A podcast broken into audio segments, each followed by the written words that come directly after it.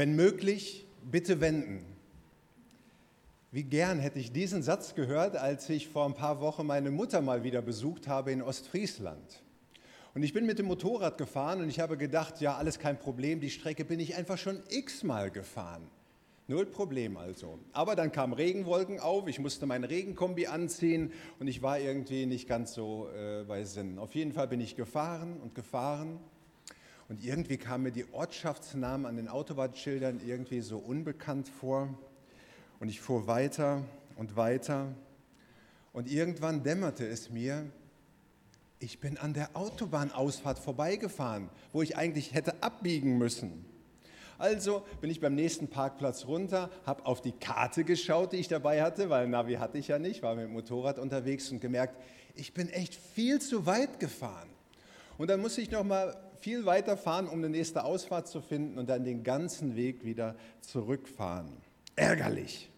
Aber immerhin, ich bin mit halbstündiger Verspätung bei meiner Mutter angekommen und das war ja schließlich die Hauptsache. Wir schauen uns heute das dritte Kapitel vom Brief vom äh, Propheten Jona an. Dort lesen wir. Und es geschah das Wort des Herrn zum zweiten Mal zu Jona. Mache dich auf, Geh in die große Stadt Ninive und predige ihr, was ich dir sage. Da machte sich Jona auf und ging hin nach Ninive, wie der Herr gesagt hatte. Ninive aber war eine große Stadt vor Gott, drei Tagesreisen groß. Und als Jona anfing, in die Stadt hineinzugehen und eine Tagesreise weit gekommen war, predigte er und sprach: Es sind noch 40 Tage, so wird Ninive untergehen. Da glaubten die Leute von Ninive an Gott und ließen ein Fasten ausrufen und zogen alle groß und klein den Sack zur Buße an. Und als das vor den König von Ninive kam, stand er auf von seinem Thron und legte sein Purpur ab und hüllte sich in den Sack und setzte sich in die Asche und ließ ausrufen und sagen in Ninive als Befehl des Königs und seiner Gewaltigen.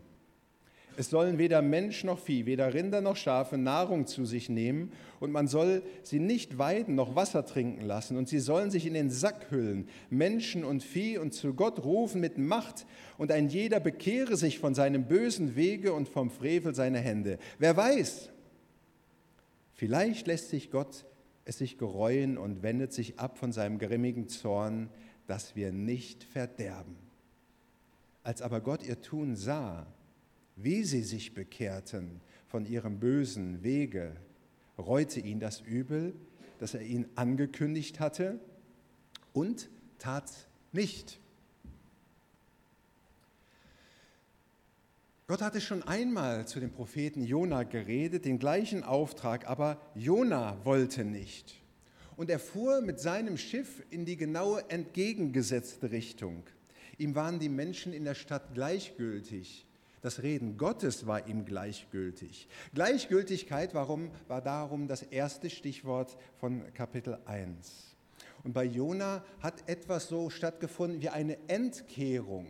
Weg von Gott und dem Leben mit ihm hin zu dem, was er selber will und seinen eigenen Vorstellungen vom Leben. Und am Ende werfen ihn die Matrosen auf eigenen Wunsch ins Meer. Vielleicht würde Gott ja gnädig sein und wenigstens diese fünf Seeleute retten. Und das war er. Der Sturm hört auf und die Seeleute sind gerettet und Jona selbst landet als Fischfutter im Bauch eines großen Fisches. Auch er kommt nun wieder Gott näher.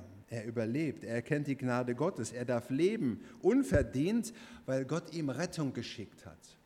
Und darum war Gnade das Stichwort von dem zweiten Kapitel. Gnade Gottes. Und das lässt Jona umdenken. Und Gott redet zu dem Fisch, dass dieser ihn am Strand auskotzt. Und Gott redete ja zum Jona und der hatte ihn erstmal nicht gehört. Und Gott redet zu dem Fisch und dieser Fisch, die Kreatur Gottes, ist einfach gehorsam. Und dann redet Gott wieder zum Jona und er ist dann auch gehorsam. Es geht so viel in diesem Propheten Jona-Buch um das Reden Gottes und die Frage, was machen Mensch und Tier überhaupt mit Gottes Reden? ich lasse dir jetzt mal eine Minute Zeit, um mal zu überlegen, wann hat Gott das letzte Mal zu dir geredet und wodurch und was hast du dann getan? Überleg es doch einmal kurz.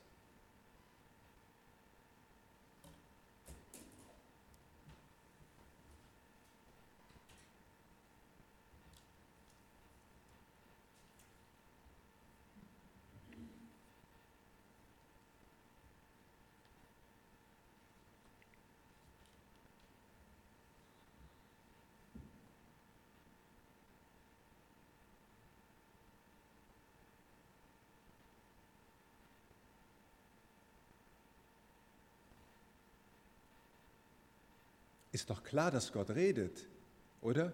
Gott ist doch ein lebendiger Gott. Und manchmal redet Gott so zu uns einfach so, dass er uns ermutigt und sagt, hey, ich bin da in dieser Situation, in diesem dunklen Tal, ich stehe an deiner Seite. Oder einfach, ich hab dich lieb. Manchmal redet er aber auch so, dass er uns ermahnt und Gott zu uns ganz deutlich sagt, es war nicht gut, was du getan hast es war nicht recht. Du musst hingehen und dich entschuldigen. Bring in Ordnung, was du verbaselt hast. Und das erfordert dann eine Reaktion und sagen, ja Gott, ich mache das oder auch nicht. Manchmal redet Gott auch so, dass er konkrete Aufträge gibt.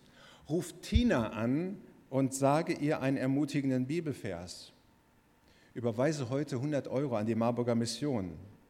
Geh zu Paul, der krank ist, und bete für ihn, dass er gesund wird. Gott redet. Und du kannst entweder hören oder es überhören. Manchmal tun wir so, als hätte Gott gar nicht gesprochen. Aber es ist nicht Gott, der aufhört zu reden.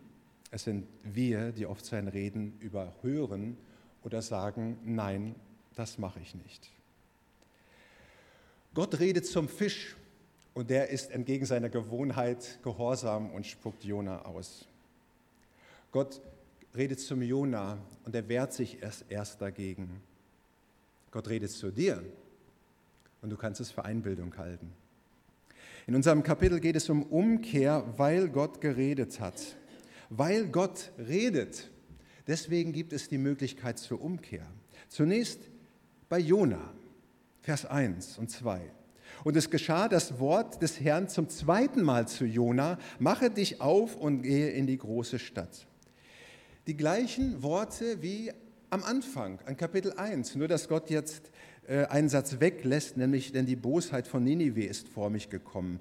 Schon ein Hinweis darauf, dass Gott doch gnädig sein könnte, dass die ganze Geschichte für Ninive positiv ausgehen könnte. Und das hatte Jona ja geahnt. Und im Kapitel 4 heißt es dann, ich wusste ja, dass du gnädig bist, Gott.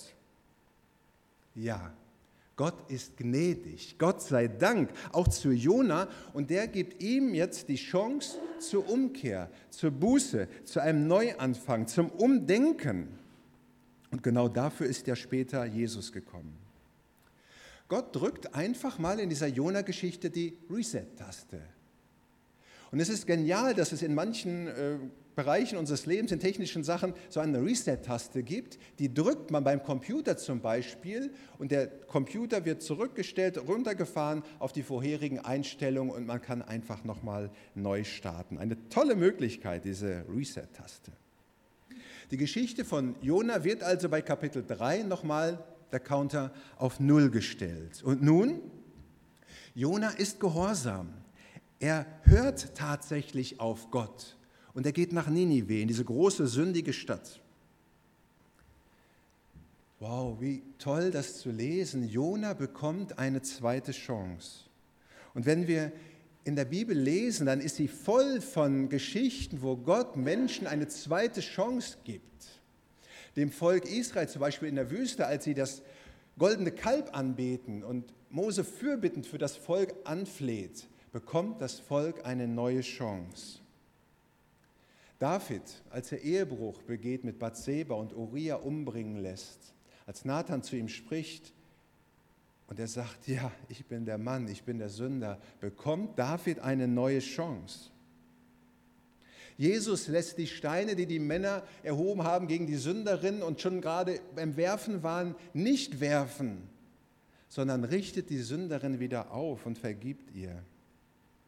Jesus setzt Petrus, der ihn so eiskalt verleugnet hatte, zum Leiter seiner Gemeinde ein.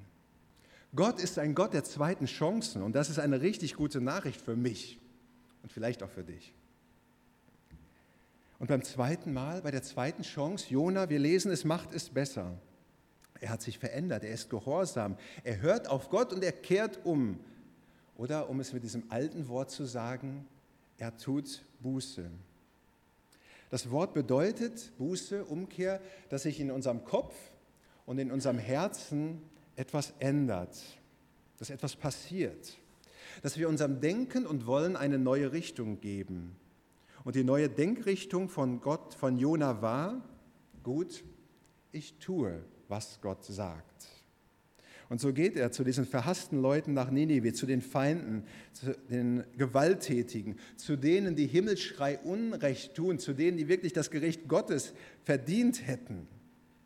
Ninive war ja nicht die Hauptstadt von Assyrien, aber war das regionale und kulturelle und auch religiöse Zentrum von äh, Assyrien. Und von dieser Stadt wird schon im ersten Mosebuch berichtet, in 1. Mose 10 die große Stadt und ringsherum andere Städte. Man könnte sagen, es war so eine Metropolregion wie das Ruhrgebiet zum Beispiel und mittendrin dann Bochum, wo ich herkomme. Oder Ninive war ebenso dieses Zentrum der Metropolregion. Und der König war natürlich auch da und er wird hier der König von äh, Ninive genannt, aber es war der König von Assyrien. Ninive Synonym für das Böse, so wie später Rom oder Babylon oder eben auch Sodom. Und dorthin sendet Gott Jona, für ihn unverständlich, und das wird dann nachher in Kapitel 4 auch nochmal deutlich. Aber es ist so, Gottes Herz ist Gottes Herz und nicht unser Herz. Seine Gedanken sind nicht unsere Gedanken, seine Ideen sind nicht unsere Ideen. Und darum ist unsere Aufgabe als Nachfolger von Jesus auch nicht immer Jesus und Gott zu verstehen, sondern ihm gehorsam zu sein. Und das ist Jona nun. Er kehrt um und ist nun auf dem Weg nach Ninive, zumindest mal mit seinen Füßen und seinem Verstand, wenn auch noch nicht mit seinem Gefühl. Und damit kommen wir zur zweiten Umkehrgeschichte, nämlich Ninive kehrt um. In Vers 4. Und als Jona anfing, in die Stadt hineinzugehen und eine Tagesreise weit gekommen war, predigte er und sprach, es sind noch 40 Tage, so wird Ninive untergehen. Die Predigt von Jona ist so kurz wie eindeutig. Es sind noch 40 Tage und Ninive wird untergehen. Neun Worte.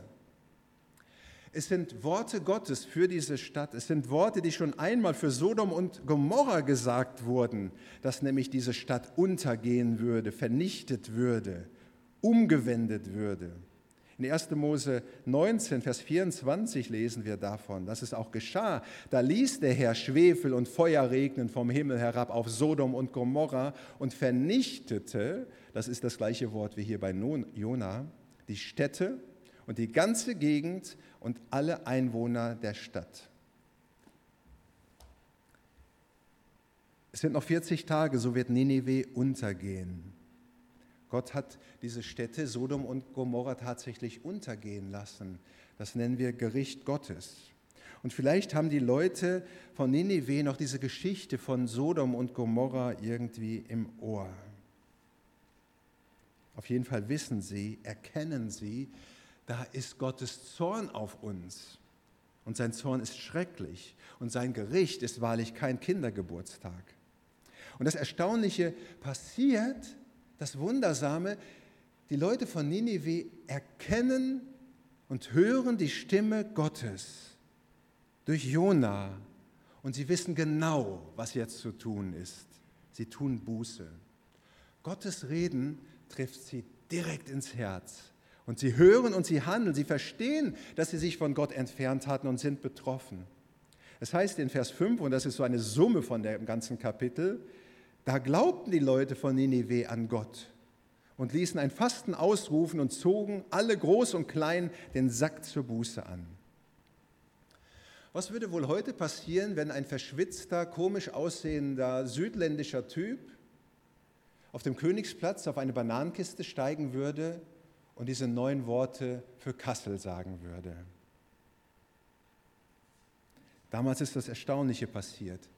Die Leute hörten das. Sie wissen, dass sie gemeint sind. Sie vertrauen sich Gott an. Sie kehren um vom gottlosen Leben. Und der König, der gleichzeitig auch der oberste Priester ist, macht auch mit und ist Vorbild für, das ganze, für die ganze Stadt. Die Leute wissen, Gottes Gericht droht und sie fürchten sich vor Gottes Gericht. Und sie verstehen, dass ein Leben ohne Gott drastische Konsequenzen haben wird.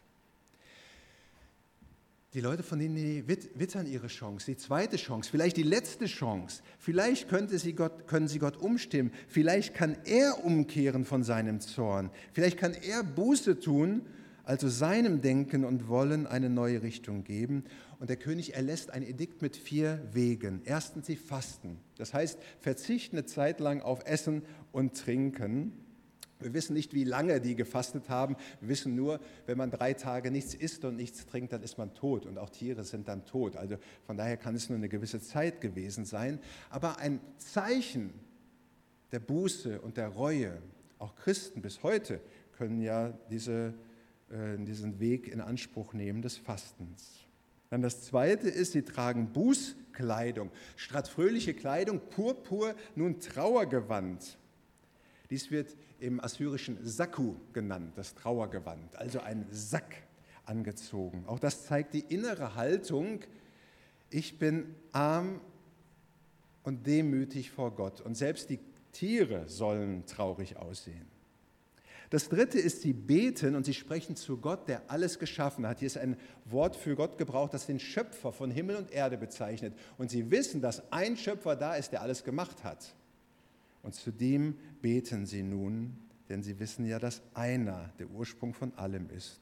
Und das Letzte dann, sie kehren um von ihren Sünden. Und Umkehr bedeutet ja auch immer Abkehr vom alten Leben, etwas lassen und etwas dann neu beginnen. Sie lassen den Worten auch Taten folgen. Sie kehren ab von Gewalt, von unmoralischem Lebensstil. Sie betrinken sich nicht mehr, so wie Paulus es dann im Neuen Testament auch von Christen schreibt, die sich zu Jesus bekehrt haben äh, Lüge ablegen, nicht mehr stehlen, die Wahrheit reden, freundlich sein, manches mehr.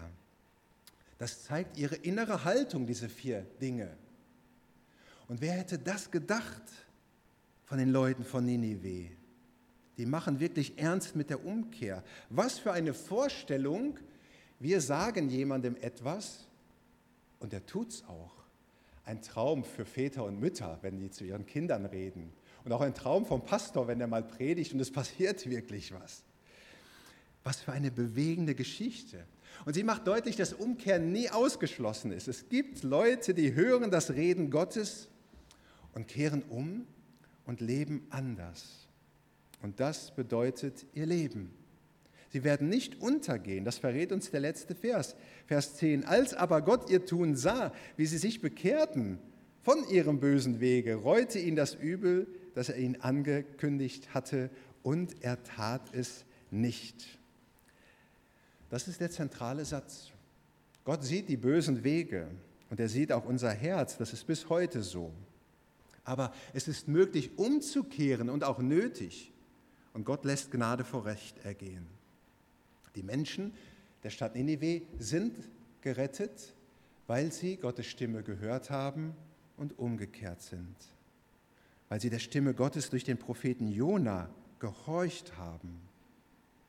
Im Neuen Testament kommt dann Jesus, um zu sagen, dass die Menschen umkehren müssen, weil sonst Strafe und Gericht droht, der ewige Tod. Und er stirbt dann am Kreuz als Strafe und Gericht an unserer Stelle. Er nimmt den Untergang auf sich, damit alle Menschen, die an ihn glauben, nicht verloren werden. Die Leute von Ninive damals haben die Nachricht gehört, ernst genommen und sind umgekehrt. Ohne den Propheten Jona, der auch umgekehrt ist und gehorsam gewesen ist, wäre es nicht dazu gekommen. Seine kurze Botschaft aber hat eine Kurskorrektur ausgelöst. Und damit sind wir bei uns nun heute Morgen angekommen hier in Kassel in der L4. Und ich bin bei meinem Eingangsbeispiel von der verpassten Autobahnausfahrt. Ohne diesen Gedanken, hier bin ich irgendwie falsch und die folgende Kurskorrektur, wäre ich weitergefahren. Weiter, immer weiter. Irgendwann wäre ich in Bremen gelandet. Dann weiter nach Hamburg und irgendwann dann Estland, Tallinn, St. Petersburg, Sibirien wenn ich nicht umgekehrt wäre. Das heißt doch, manchmal ist es wichtig, anzuhalten und zu überprüfen. Manchmal sagt auch das Navi, wenn möglich, bitte wenden. Manchmal sagt dir dein Beifahrer, du, ich glaube, wir sind hier falsch. Großartig, dass wir heute so Navis haben oder Begleiter, die uns sagen, dass das Auto in der falschen Richtung unterwegs ist. Und wer das sagt zu uns, wenn möglich, bitte wenden, der meint es ja nicht schlecht mit uns, der will uns ja nicht ärgern, sondern der will uns bewahren, so wie das Beispiel gerade von Frauke. Sie wollte den Bergsteiger bewahren vor Unheil. Und darum ist es ja das einzige Richtige, dann umzukehren, das einzige Vernünftige. Es hilft ja nicht einfach zu sagen, okay, ach, ich fahre weiter und weiter und es wird schon wieder, Buße ist zwar ärgerlich, aber richtig und logisch. Wenn Gott Schöpfer ist, wenn Gott existiert, dann redet er doch auch zu dir. Manchmal passiert das durch Menschen, so wie damals durch den Propheten Jona. Witzig ist, dass Prophet im Hebräischen Navi heißt, also ein bisschen anders betont. Ne? Navi heißt der Prophet, also ein Navi. Manchmal können Menschen für uns solche Navigatoren sein, die dir sagen, Thomas, es ist nicht gut, was du tust. Mach's anders. Das kann die Ehepartnerin sein, ein guter Freund, eine Freundin, der Pastor. Aber auch anderes kann zu einem Navi, zu einem Navi werden. Zum Beispiel, wenn du im Fernsehen was guckst und sagst, oh, ja, Reden Gottes ein Traum, den du gehabt hast, eine, ein Buch, den du gelesen hast, Worte aus der Bibel oder komische Situationen, die sagen, halt an, überprüfe deinen Kurs oder ändere deinen Kurs. Und es kann auch wirklich Gottes Reden sein in dir und in deinem Kopf, der sagt, vertrau dich mir doch an. Ich bin dein Schöpfer, ich bin dein liebender Vater, ich warte auf dich. Und ich habe doch meinen Sohn Jesus gesandt, damit du leben kannst und nicht in der Verdammnis endest. Und ich möchte dir jetzt am Ende der Predigt nochmal eine Minute geben, um zu bedenken, ob Gott dich nicht in letzter Zeit vielleicht auf irgendetwas aufmerksam gemacht hat. Ob Gott nicht irgendwie ein Wort geredet hat, zu dir, aber du hast es vielleicht so ein bisschen zur Seite geschoben, hast gesagt, ah, das kann irgendwie nicht Gott sein. Nee. Überlege einfach mal, wo du den Kurs ändern solltest, wo du umkehren solltest, wo eine Entschuldigung dran ist, ein Neuanfang, eine bestimmte Tat, wo du in Sünde lebst. Oder vielleicht auch das Gebet, Gott, ich lege von nun an mein Leben vertrauensvoll in deine Hand. Ich habe erkannt, dass ich dich brauche. Nehmt euch eine Minute bitte.